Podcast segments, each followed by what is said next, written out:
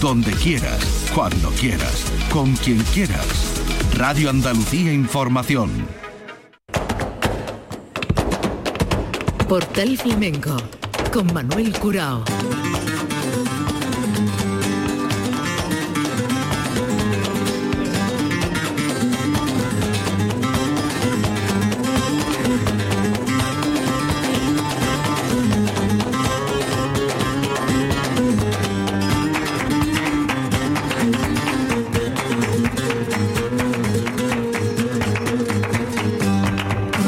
La paz de Dios, señoras y señores, sean ustedes bienvenidos a este portal flamenco. Arrancamos semana, dejamos la Semana Santa atrás, esperemos que hayan podido disfrutar de todo el ritual de la Semana Santa y por nuestra parte que hayan podido escuchar y disfrutar también de buenas saetas.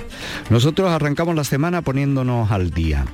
Vamos a hablarles de la Bienal de Flamenco de Málaga, una bienal que arrancará en los últimos días del mes de abril, del 29 de abril, y ocupará todo el mes de mayo. Como bien saben, la Bienal de Málaga es una bienal que se organiza por parte de la Diputación malagueña, con lo cual tiene una vocación de provincia y se irá repartiendo por distintos municipios.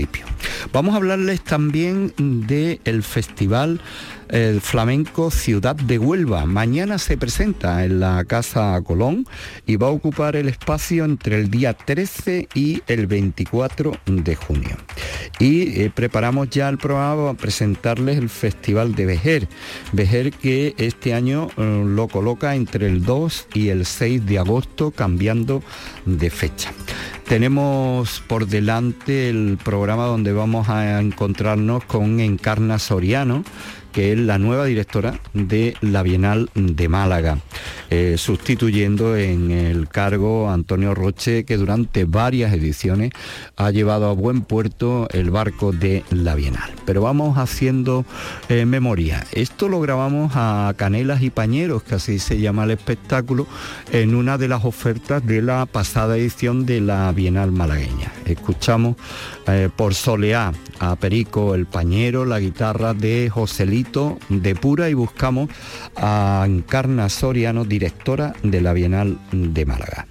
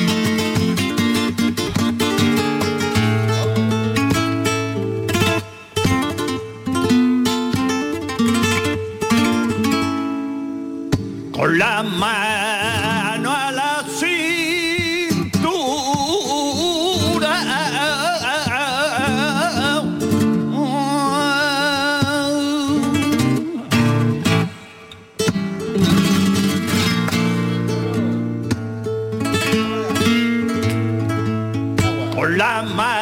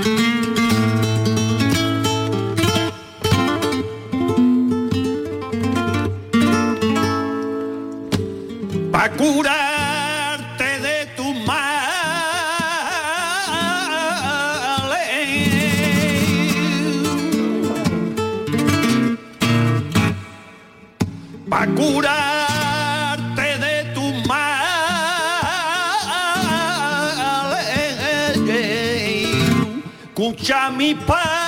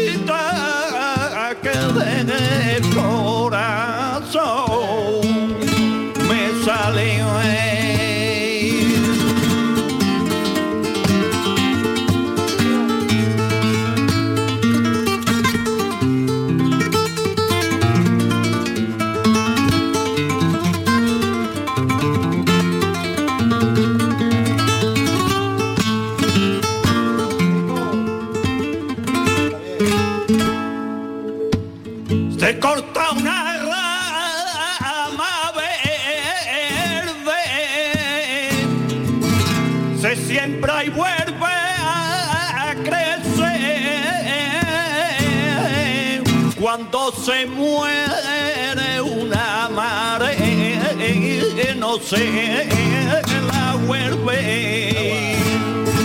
Madre, no se la vuelve.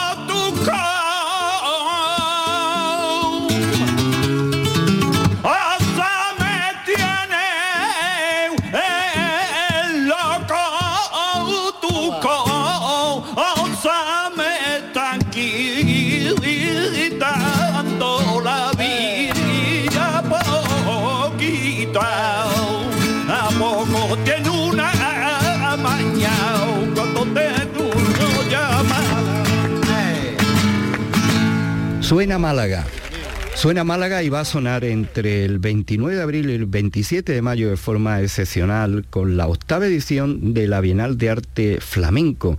54 actividades, 35 espectáculos y 9 de estreno. Nuevos ciclos de conferencias, exposiciones y encuentros auspiciados por la Sociedad General de Autores, una entidad colaboradora entre las que nos encontramos en esta organización que viene de la mano de la Diputación de Málaga. Una quincena de municipios de la provincia malagueña que se van a beneficiar de una programación que arranca el 29 de abril con un espectáculo diseñado y dirigido por Manuel Liñán para homenajear al veterano artista malagueño José Lozada, conocido como Carrete. La Bienal cambia de fecha y también eh, tiene un relevo en la dirección. Tenemos al otro lado del teléfono para poder hablar de todos los pormenores de la cita a Encarna Soriano, que desde la Dirección General de Cultura de la Diputación asume la dirección de la propia Bienal. Eh, con permiso de todos y por supuesto de ella, a Encarna la conocemos como Nani, que así la voy a saludar si no tiene inconveniente. Nani, a la paz de Dios, bienvenida. A la paz de Dios. ¿Eh? Muchísimas gracias por esta invitación. Pues sí, me llaman Nani desde hace muchísimos años se me conoce por Nani, es un apelativo cariñoso que me hicieron mis hermanos cuando era pequeñita y, y estáis todos eh, invitados a llamarme así porque me reconozco en las dos, en mi abuela Encarna y en Nani, Vale. para la profesión. Pues así lo haremos eh, y así vamos a empezar esta entrevista para analizar los pormenores o por lo menos exponerlos de la octava edición de la Bienal de, Málaga. La Bienal que antes que nada, Nani, cambia de fecha. ¿Esto qué supone en la estructura de la propia muestra y por qué ese cambio de, fecha?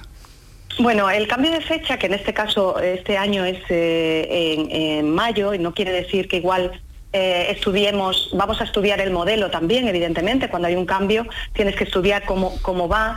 Es una bienal en primavera, por así decir, queríamos la desestacionalización y también el formato, es decir, la Bienal siempre se ha extendido en los meses de verano y ha eh, colaborado con los festivales flamencos. En este caso, la decisión era eh, hacerla más compacta, en menos tiempo, eh, para así conseguir una mayor eh, identidad y difusión también a nivel nacional, no extenderla en el tiempo. Es una apuesta que hemos, el equipo de gobierno ha visto bien, esta apuesta que, que esta dirección ha planteado y por tanto así tampoco la colaboración con los festivales flamencos que se venía realizando eh, de alguna manera era una colaboración que podíamos evaluar que tapaba también la propia identidad de los propios festivales, ¿no?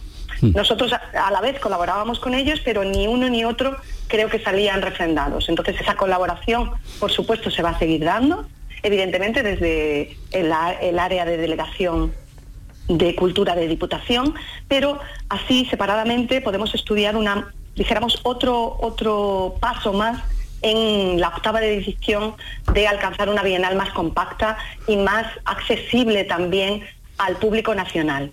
Es, una mirada también a que puedan, puedan venir hacia nosotros el público, sobre todo autonómico, los territorios que tenemos más cercanos y puedan dejarse seducir por esta nueva programación. Eh, Nani, desde Vélez Málaga a Torros, de Antequera a Ronda, de Ojén a Archidona. Eh, son 15 los municipios, esa vocación provincial que tiene, de hecho es la Diputación quien lo organiza, la Bienal. Pero el arranque será el día 29 de abril con un espectáculo que ha montado Manuel Liñán para homenajear a Carrete. Hay quien quien asegura que para ser universal hay que hablar de lo propio, ¿no? ¿Cómo se ha montado esa gala o qué es lo que se va a ofrecer en esa gala que se va a dar en el auditorio Ecan Neville en la propia Diputación? Bueno, la, Bienal está concebida en homenaje a Carrete y se abre, por tanto, el Día de la Danza. Creo que esto marca radicalmente la Bienal. Es una Bienal en que hay mucha danza, aunque esto no quiere decir que no se traten otros palos, pero sí hay mucha danza. Ese día del 29 de abril se abren con diferentes cosas. Se abre con una propuesta expositiva y también se abre con intervenciones de acción flamenca en tres municipios muy flamencos que son eh, Archidona y Casa Bermeja, con tres coreógrafas eh, malagueñas de muy diferente estilo, que son Nieves eh, Rosales, La Chachi y Luisa Palicio. Eso será a las 7 de la tarde para público gratuito. Son como acciones flamencas muy mm, abiertas para celebrar también ese día de la danza. Cuando empecé las conversaciones con, para hacer esta gala, evidentemente la figura de Carrete está en, su año glorioso, por muchas razones. Primero, porque ha habido un documental maravilloso que se ha hecho sobre su figura, luego porque había otros homenajes en marcha y sobre todo también por una eh, por un documental que está haciendo la Sadler Wells sobre los genios de la danza a nivel mundial. Entonces, cuando yo me enteré de esto hace meses, que lo tenía en la cabeza, eh, y me ofrecieron la posibilidad de dirigir la Bienal, no lo dudé. El año era Carrete, el año era, eh, va a ser uno de los genios de la danza a nivel mundial que le ponen los ojos fuera de España, y yo quería este homenaje porque Carrete no es una figura muy conocida por los eh, por los ciudadanos de España, o sea, por los, eh, por los eh, flamencos que les gusta la danza flamenca, pero sí por el, por, por el, ecosistema flamenco, por los profesionales. Es decir, Carrete, durante generaciones han venido todos los grandes a beber de él. Todos los grandes. Todos los grandes se han citado en Torremolinos para beber de él. Entonces creo que la profesión debía devolverle de alguna manera ese homenaje y para qué mejor que hacerlo con tres de los bailadores más potentes o más maduros que están ahora en la escena. Manuel Liñán, eh, Alfonso Losa, que está en un momento creativo impresionante, y el Gillo, que es una de las jóvenes promesas que está tirando tan fuerte y tan bonito. Entonces es un homenaje al baile flamenco, un homenaje a su herencia, a lo que él ha inspirado a otras generaciones, con por supuesto la colaboración de él en escena. 70 años de vida artística de Carrete en este homenaje que le da a la Bienal y que arranca precisamente con un espectáculo dedicado a él. Eh, la vocación provincial, que no podía ser de otra manera, que es una ventaja y al mismo tiempo un hándicap, ¿no? al dispersar la, Bienal por eh, los municipios, esta quincena de, municipios que van a beneficiarse de, de la programación. ¿Cómo se ha repartido eso, Nani? Bueno, yo, más que un hándicap, yo creo que puede ser una oportunidad. Primeramente nosotros, al ser provincial, tenemos obligación, como no es de otra manera, de extender el flamenco y la influencia flamenca hacia la provincia. Eh, evidentemente, venimos, eh, es, no una limitación en el pentagrama. Yo creo que el pentagrama nos marca la música, nos marca cómo hacemos música y esa limitación del pentagrama también es una oportunidad para poder escribir esa música con un, eh, en ese entorno. ¿no? Y en este sentido viene bastante delimitada por los espacios escénicos. Es decir, eh, la selección natural viene determinada por qué espacios escénicos tienen calidad, tienen calidad eh, no por calidad técnica o programativa de lo que hacen los municipios, sino por poder albergar ciertos espectáculos que difícilmente los municipios pueden llevar hacia, hacia sí, tanto por eh, coste económico como por mm, dotación técnica importantísima que la Bienal da para que se puedan desarrollar. ¿no? Entonces, claro, eh, vamos un poco diciendo dónde están esos espacios que pueden en, este, en esta época de mayo eh, albergar ser, ser los anfitriones de la Bienal en su, en su espacio y que haya complicidad también con los municipios sobre eh, lo que llevas, ¿no? Entonces, es una negociación complicada porque hay que tener mucha comunicación para que a ellos acepten, por así decir, quieran estar en la Bienal y sientan que lo que les llevas les repercute y está pensado para su municipio. Hay mucho diálogo y mucho trabajo, sí es cierto, pero con ese fin, con el fin también de llegar y de que más población alrededor de todo el territorio pueda tener acceso a espectáculos de flamenco dentro de la Bienal. Eh, Nani, las coproducciones de la, de la Bienal, este es un formato eh, que cada vez se está aplicando más a los, en los grandes festivales, incluidos los internacionales, como pueden ser Mont de Marsan, Nimes, la Bienal eh, de Holanda, etcétera. háblanos de las coproducciones de la Bienal de Arte Flamenco de Málaga. Bueno, las comproducciones surgen por una cosa fundamental que yo creo que todos los que manejamos mm, eh, cultura pública nos debemos, que es también al territorio.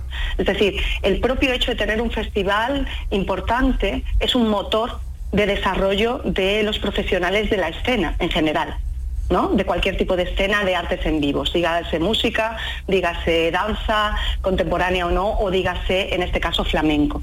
Para mí es importantísimo y es un modelo a seguir de muchos festivales, como los festivales han sido desarrollo profesional de los estratos y de los ecosistemas culturales en el territorio donde se implican. Y eso es importantísimo y es una labor que yo de los mayores, como digo, de mis, de mis hermanos mayores de Asociación de Festivales, valoro mucho su trabajo en este campo porque creo que es importante hacer seguridad, dar seguridad a nuevos talentos jóvenes para que tiren hacia adelante profesionalizándose y poder alcanzar cotas mayores en, en, sus espectáculos, en su, eh, porque después esos espectáculos girarán y eso es, para eso los concebimos, ¿no? En ese aspecto tiene que, tiene que ver esto, las coproducciones de este año eh, tienen mucho que ver a una relación de eh, que yo ya había notado mm, que se había producido un hecho en la provincia importantísimo que quiero hacer y notar como alianza, que es Flamenco Festival con Improgress en Torrox. Este hecho de que ya llevaba un año de residencias flamencas en Torrox hizo que estableciéramos una alianza y a partir de ahí hay coproducciones que están en esa alianza y coproducciones que están fuera, ¿no? Pero sí lo quiero contar porque radicalmente es importante. Ese tejido que se hacía ya en la provincia, eh, que se ha establecido desde hace un año por, por Miguel Marín, me parece una de las acciones más importantes a nivel de cultura del año pasado en lo que es el territorio provincial, ¿no? Que surgieron con gran éxito y queríamos estar aliados con ellos en eso. Y hay varios espectáculos que son coproducidos eh, eh, por la Bienal, pero con Alianza In Progress, que seleccionamos desde allí y que participaban y se seleccionaban porque iban a hacer estreno en la Bienal. La verdad es que In Progress es una idea maravillosa que además ha tenido gran éxito. El sitio también es muy especial y son muchos los artistas que han acudido allí para beneficiarse de, este tipo de, convenios. Eh, con otros festivales, Bienal de Sevilla, eh, Festival de Jerez, incluso los internacionales, Nani, ¿hay algún tipo de relación? Pues mira, sí, hemos recuperado la relación que había inicialmente, porque nosotros formamos parte del equipo, hace muchos años, del equipo de, fomentar la Asociación de Festivales Flamencos, luego en un momento determinado, no sé por qué, no históricamente no estábamos, pero hemos vuelto a, estar en esta edición con ellos y tenemos eh, proyectos comunes dentro de la asociación e incluso yo propuse hace poco un proyecto educativo eh, que se podría gestionar porque es importantísimo que con la nueva ley del flamenco la bienal en este caso es una idea posible o no, que la Bienal no detenga su actividad eh, solamente en los años de Bienal, sino que mantenga su actividad de alguna manera mm, también a nivel educativo con la Asociación de Festivales. Hay muy buena relación y yo ya te digo, establezco que son nuestros eh, hermanos mayores, por así decir, en ese sentido, que la experiencia volcada tanto de Isamay, que ahora mismo ya la tenemos en el Teatro de la Zarzuela, pero que siempre está para, ayudar tanto Isamay como el director de la Bienal de Flamenco de Sevilla, como todos los compañeros de Asociación de Festivales Flamencos que son de dentro y de fuera de las fronteras, porque el flamenco ya es algo que no solo es, nos pertenece a estas fronteras, sino que ha trascendido otras fronteras. Y lo digo, trascender otras fronteras también en el territorio artístico, ¿no? Mm. Eh, es que además es un modelo que cada vez tiene eh, más proyección y más sentido eh, en cuanto no solamente al ahorro de costos, la involucrarse en un proyecto de un artista, sino que el propio artista sí ve asegurado que su obra no nace y muere el mismo día, que esto viene ocurriendo desgraciadamente con mucha frecuencia. Vamos a hablar ahora de artistas. La Bienal se vuelca sobre todo y además está dedicada a Carrete, eh, tiene ese sentido con el mundo del baile, pero nombres como Maite Martín, los hermanos Pañeros, eh, en el mundo de la guitarra Rubén Lara o el gran maestro Rafael Riqueni estarán en esta edición por nombrar algunos, ¿no? Pero ¿qué ocurre con los artistas locales, ¿no? Y sobre todo con algo eh, que habéis acentuado en, en la presentación, la puesta en valor del talento femenino local. Bueno, la puesta al valor del talento femenino local se da a través, se va a dar a través de, primero una mirada expositiva también, que va a surgir eh, una parte de la exposición de Ana Torralba que tiene que, tiene que ver con, retratar toda esta generación, porque eh, me di cuenta que había toda una generación de mujeres alrededor de una figura central de mujer que es Rocío Molina, eso es evidente, pero que hay toda una generación de mujeres que están coreografiando y siendo intérpretes de, flamenco en toda la diversidad y el crisol de la palabra flamenco. Eh, y que llevaban ya mucho tiempo haciendo, haciendo, trabajándose la escena. Entonces creíamos que la danza, que empezamos con la danza, podía ser este el momento. No la tengo así de hombres, existen muchos hombres, por supuesto, con mucho valor, pero es mucho mayor el valor de mujeres coreógrafas que tenemos, es decir, eh, desde eh, las más tradicionales, algunas podrán estar en la exposición y otras no por motivos de fecha, porque sabes que esto determina mucho también que el fotógrafo pueda, que ellas puedan. Eh, se ha intentado el máximo posible, pero es verdad que tenemos una generación que va desde Luisa Chicano, pasando por Luisa Palicio, La Lupi, Águeda Saavedra, que fue premio eh, Revelación de Jerez hace poco y que también tenemos en programación. está Nieves Rosales, la chachi que hacen un flamenco mucho más contemporáneo. Luego tenemos también Ana Almagro, Ana Pastrana, em, si me olvido de alguna, que me disculpe, eh, muchísimas, muchísimas, Rocío Molina, por supuesto. Entonces tenemos una generación tan grande y por supuesto la jovencísima, jovencísima Paula Carmona, que me dejó impactada eh, cuando la vi y, que va a estar en un proyecto en la Bienal con ese joven talento. Yo creo que, la Bienal ha mirado en este caso a jóvenes talentos que van ya mucho tiempo trabajando y, trabajando muy bien, como ese mismo Rubén Lara que tú has dicho, que acompañaba en sus inicios a Israel Fernández y que ha tenido a bien la solicitud de esa idea de espectáculo conjunto que van a estar junto con, con 2.200 dos kilómetros que separan Cañete la Real de Rotterdam, con justo con otro joven flamenco, en este caso holandés de nacimiento, que es Jus. Eh, y ese espectáculo eh, también participará Paula Carmona, esta jovencísima promesa del flamenco. El, ha hablado de Ana Torralba, que eh, hace la exposición de fotografía, pero además hay programado una serie de encuentros, entrevistas, coloquios. Y para completar me gustaría que en estas actividades que no solamente son de, ocupa la, programación eh, de espectáculos, sino que también aparece aquí el concurso de cantes de Málaga. ¿Qué es esto, Nani? Bueno, mm, esta es una alianza con la Peña Juan Breva, que lleva, que este año cumple su 65 aniversario. Es una alianza estratégica eh, porque la Bienal dijéramos que ayuda a dotar a una, mayor, eh, dijéramos, influencia en, en, premios, por así decir, para que tenga mayor entidad.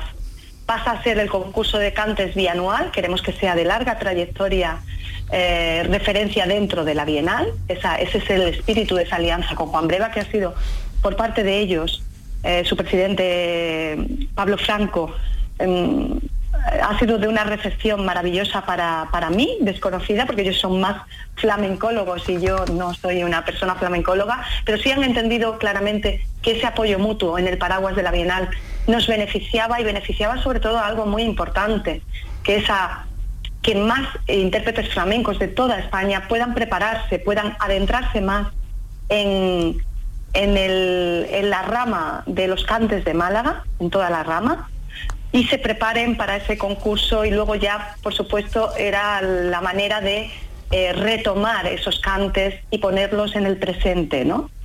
Porque después cuando te enamoras, cuando trabajas, trabajas para un concurso, luego te enamoras de piezas que metes en tu repertorio.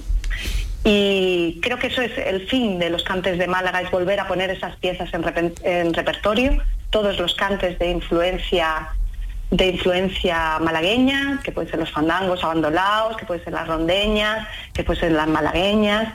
Entonces, todo ese tipo de cantes, volverlos a poner en, en, brete, por así decir, y que más, más eh, cantaores y cantadoras de España, de todos los puntos de la geografía, eh, puedan decir, oye, interesa este concurso, me voy a preparar estas piezas, quiero participar. Y albergar, por tanto, en la final dentro de la propia Bienal. Creo que es una alianza que nos beneficia a todos y sobre todo beneficia al, cante. Eh, ocurre igual que con Carrete, eh, se me ocurre eh, volver a citar la frase de para ser universal hay que hablar de lo propio. señoras y señores, del 29 de abril al 27 de mayo, Málaga, con sus extensiones Abeles Málaga, Marbella, Torremolino, Rincón de la Victoria, Antequera, Laurín el Grande, a Laurín de la Torre Ronda, Guaro, Ojén, Casabermeja, Archidona, Álora, Mija, Benagalbón, Nerja, Estepona y Torros, los municipios por donde la Bienal va a dejar su vitola y su marchamo en los distintos formatos que programa.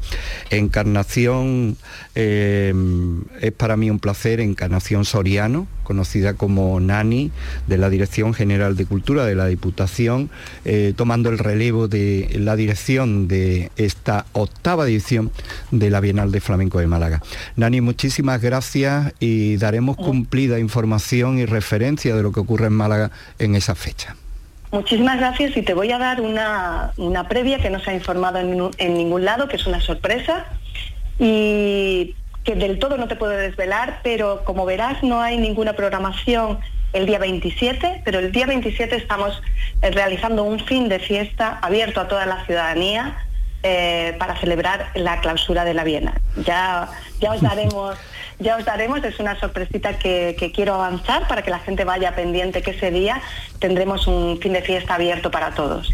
Pues nos alegra muchísimo de que ese remate sea así, lo hayamos conocido aquí en la radio. Nani, eh, muchísimas gracias y que todo vaya bien.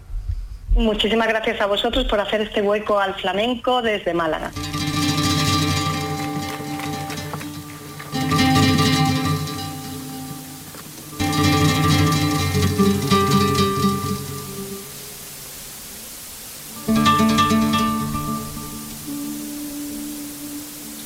Madre, yo no sé qué tengo.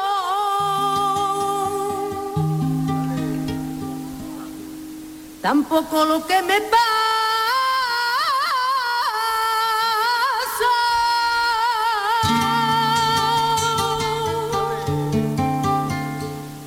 De la ilusión me mantengo,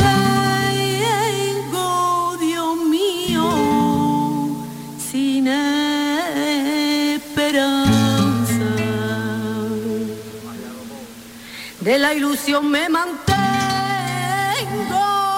Dios mío, sin esperanza.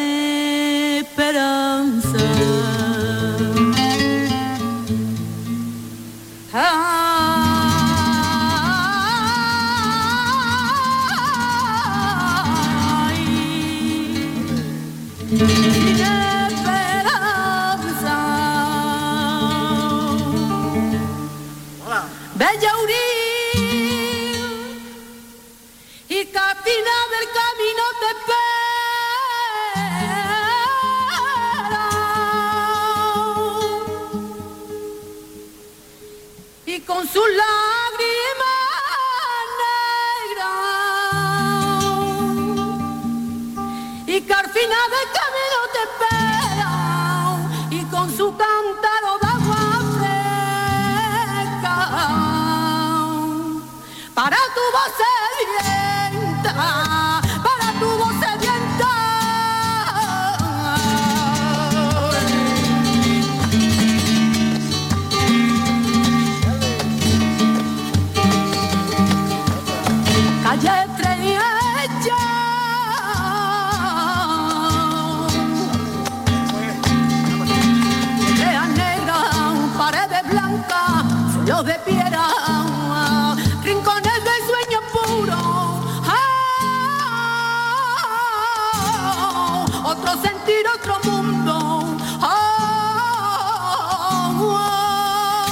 Ah, y aromas de limonero,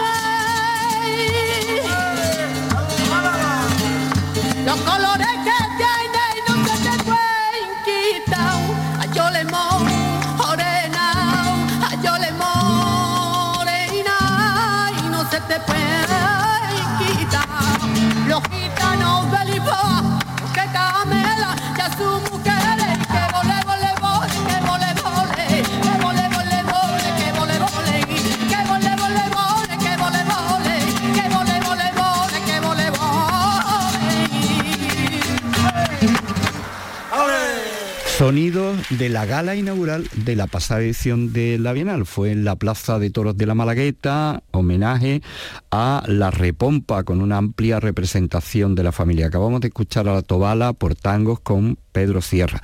Y este año el personaje malagueño es Carrete. Nosotros ahora anunciamos que mañana eh, se va a presentar en la Casa Colón de Huelva la edición 2023 del Festival Flamenco Ciudad de Huelva, que está fechado entre el 13 y el 24 de junio. Huelva y los honores a Paco Tronjo.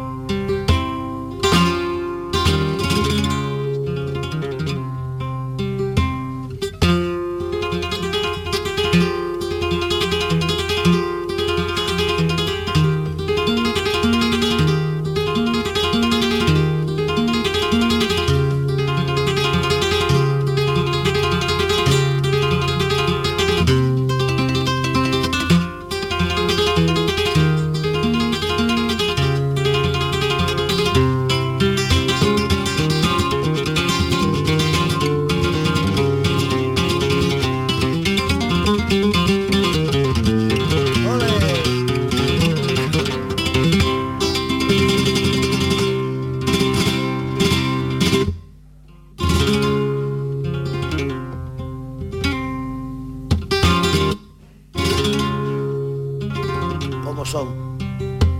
Como son.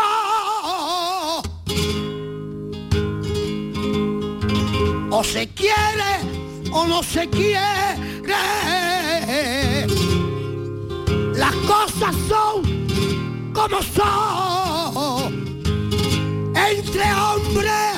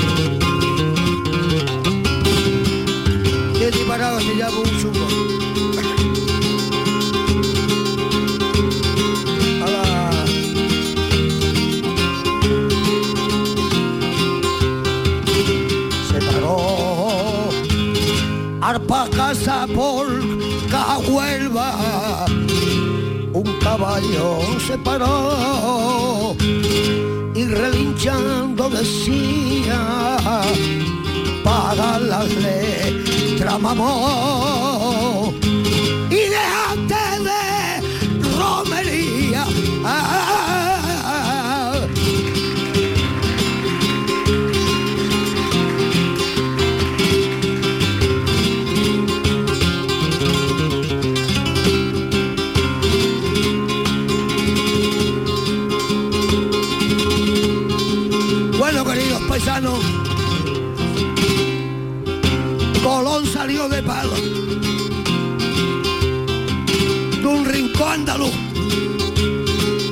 Diga la gente lo que diga. Y voy a pegar el grito de mi vida, porque tengo que ir a Mino de Orique. Hay tres horas de camino.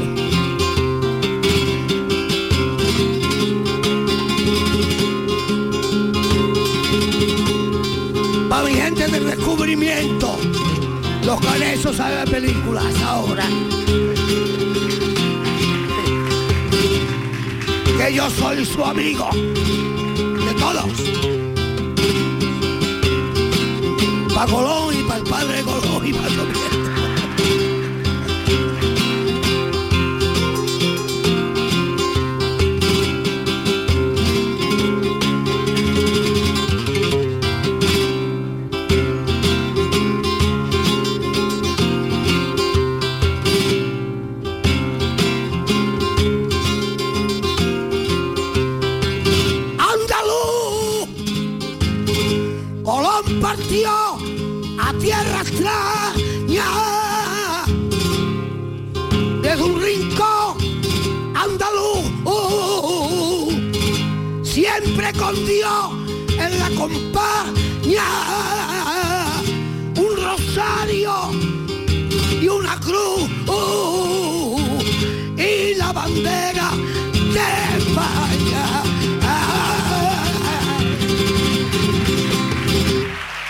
Y nos vamos a despedir escuchando a Antonio Reyes y a Jesús Méndez en un mano a mano por Soleá, evocación de Caracol y Antonio Mairena del espectáculo como El agua y el aceite, la guitarra de Antonio Carrión. Lo hacemos con ellos porque forman parte del cartel del Festival de Vejer en Cádiz de esta edición 2023 entre el 2 y el 6 de agosto.